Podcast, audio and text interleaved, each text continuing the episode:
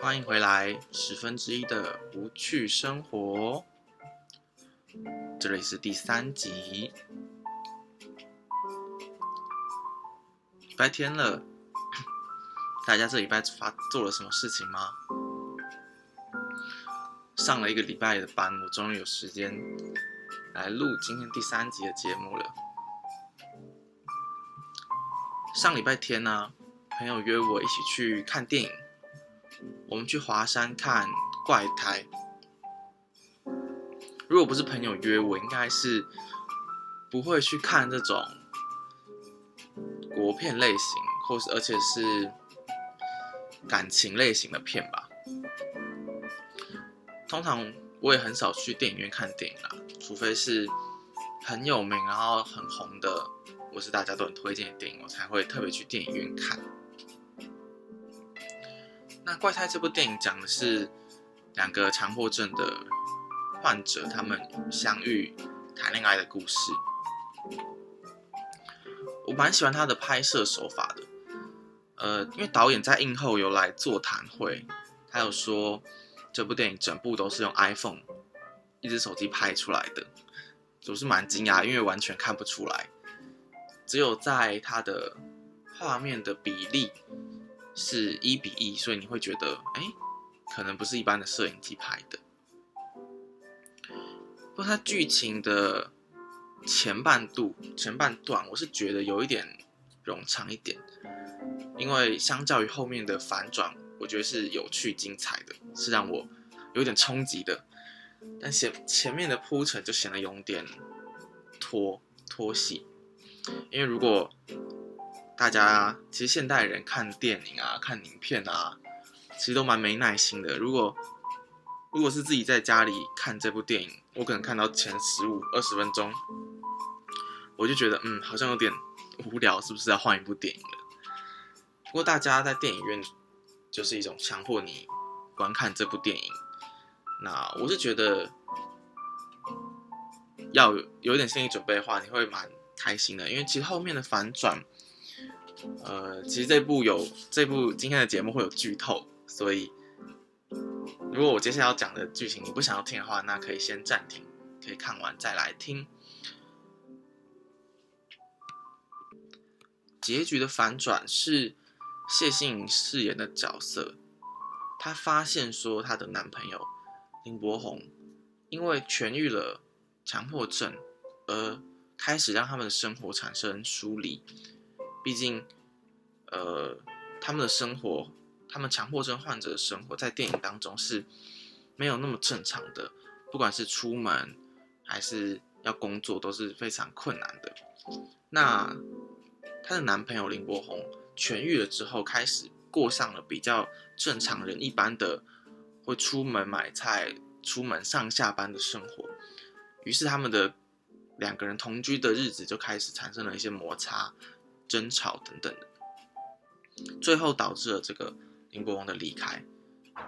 但反转在于，谢欣颖发现他的离开是谢欣颖自己的梦境而已，也就是说，他发现。他梦到了林伯的离开，因为林伯痊愈了他的强迫症。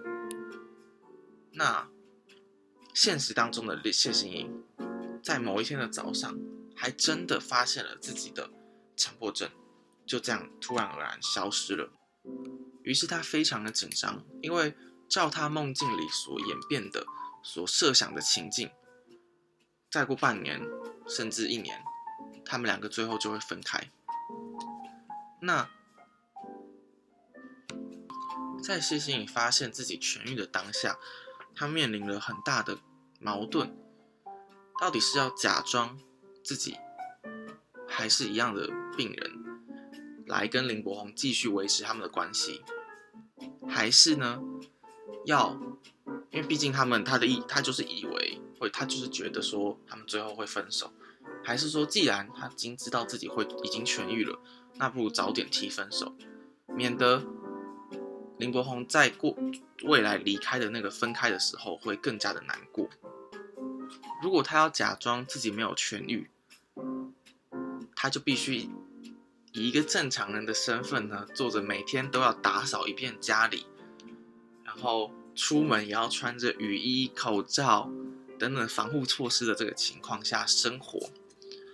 我想作为一个正常来讲，这个生活是蛮麻烦、蛮困难的，所以他可能不会想要隐瞒林柏宏他的病痊愈了这件事情。可是，一旦让林柏宏知道他的女朋友变成了一个正常人之后，林柏宏一定会很难过，觉得他们之前说要一起走下去的承诺被破坏了。而这个时候，谢欣颖就会安抚他说：“这些事情都不会改变的，这些承诺都不会改变的。”可是现实是，他们总有一天会分开。而他也舍不得看林柏宏这么这么难过，于是电影在这里就是设下了一个开放式的结局，使观众去想象，想象自己是谢欣颖的话，你会做什么样的决定，会做什么样的选择？其实生命中有很多事情是这样的，没有一个东西可以在你手上，你可以拥有它一辈子，永远永远拥有它。所以，也就是每件事情，它总有一天会离开你，会失去的。那你既然知道它未来的哪一天，某一天它会失去，你会离开你，那你还会想要去拥有它，去得到它吗？大家是像广告那样说的，不在乎天长地久，只在乎曾经拥有的人吗？我就让我回想起小时候看的一本漫画书。它其实只是一个插画家画的画，他在讲的是失恋带来的痛苦吧？不知道我为什么国中的时候就爱看这样的书。他就说，你遇见了一个人，和他谈恋爱之后，你们后来分开了。其实对你来说，你也只是回到了一个一样的地方，过着一样的生活。就像是你去爬山，你爬到了最高的地方，看了。最好看的风景，可你最后终究要回到平地。那从你爬山前到爬山后，其实你没有失去什么，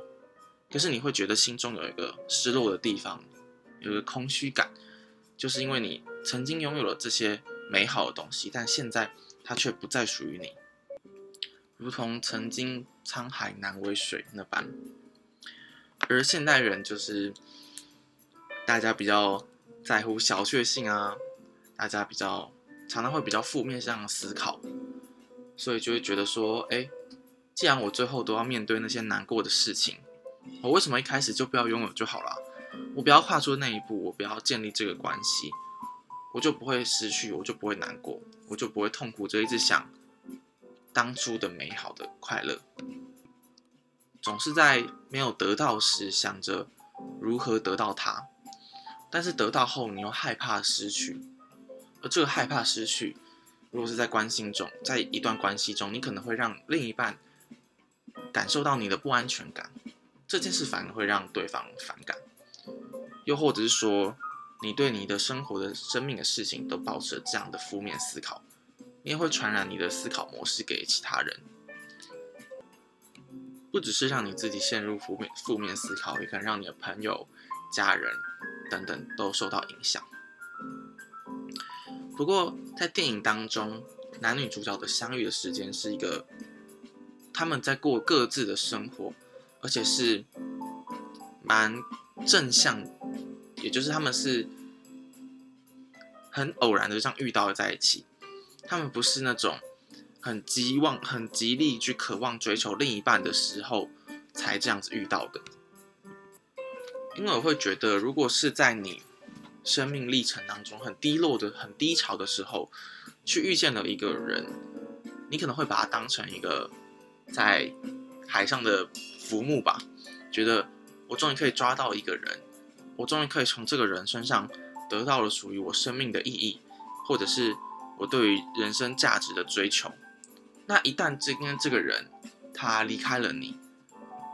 那对你来说，你的价值是不是失去了？或者是你对生活已经可能就没有存在任何意义了？那你可能就会觉得，那我活在这个世界上，为什么我为什么要活在这世界上？我在追求的是什么东西？所以，我们终究还是要回到自己身上，必须在自己身上找到你觉得对生命的价值，或是对人生的意义。你能不能从自己得到快乐，得到满足？如果你是一个这样健全的人，那你在踏入一段关系的时候，你可能比较不会过度依赖对方，不会说一定要从对方身上得到肯定，而你才会自己肯定自己。当然，我不否认说每个人都是需要与其他人互动，建立在与其他人的关系身上，才会是一个比较完整的人。可是。终归到最后，人与人之间的距离没有办法永远的这么接近，每个人最后还是独立的个体，就像好乐团那首歌一样。所以你最后还是要回到自己，认同自己的价值。那我扯远一点，讲到前阵子很爱演这个 YouTuber，这三个 YouTuber 他们闹分家的事情。在他们的后续的影片有讲到说，大蛇丸自己出来分享说，当初，呃，胡椒牛排找他去拍片的时候，是蛇丸自己生命中很低落的时候，他可能在寻找他想要得到的东西，然后遇到了困难，遇到了瓶颈，这个时候，呃，胡椒跟牛排才找他一起来拍片，也才会有。后面大家观众看到的成绩，就是十万的人气非常非常的高。只要他拍影片，可能只是吃个东西，大家大家也会很喜欢看。那我想十万有从中得到了他的自信以及他的自我的认同。那就算他们今天呃拆伙了，各自在各自的频道或影片中努力了，那大十万也是一个。很正面的态度去面对这件事情，他不会觉得说，哦，今天这一群人让我红了，现在这一群人分开了，那我会不会就是再也不红了？会不会自己又回到了过去那个低潮的时间？我想应该是没有的。就目前看到他在影片当中分享的事情，我觉得他有从中得到了他他想要得到的东西，也把这个东西带走了，就像是登到了山的最顶峰。把这样的一个风景留在自己心中，你会知道自己曾经做过这些事情，你也有能力再爬向下一座的山。那就算你这样子保持这样的心情，就算你回到了平地，你也不会觉得说啊，我再也没办法看到那些风景、那些美景，因为你知道自己是有能力的，你知道自己可以准备好再次前往下一座的山去登顶，再次遇见下一个人。再次开启另一段关系，而这些东西它会带给你同样甚至更多的快乐。好，希望大家喜欢我今天的分享。那今天是二零二零年八月十六号，我们是十分之一的无趣生活第三集。好，那就先这样喽，大家拜拜。